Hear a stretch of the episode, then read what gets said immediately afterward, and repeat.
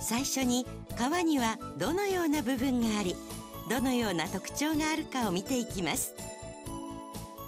川が蛇行しているところには早瀬淵トロ平瀬と呼ばれる部分があります。早瀬は水深は浅く水面には白波が立ちます。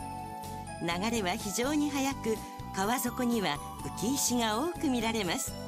浮石とは足で踏むと川底の石が浮く状態を言います。縁は水深が深く水面に波は立ちません。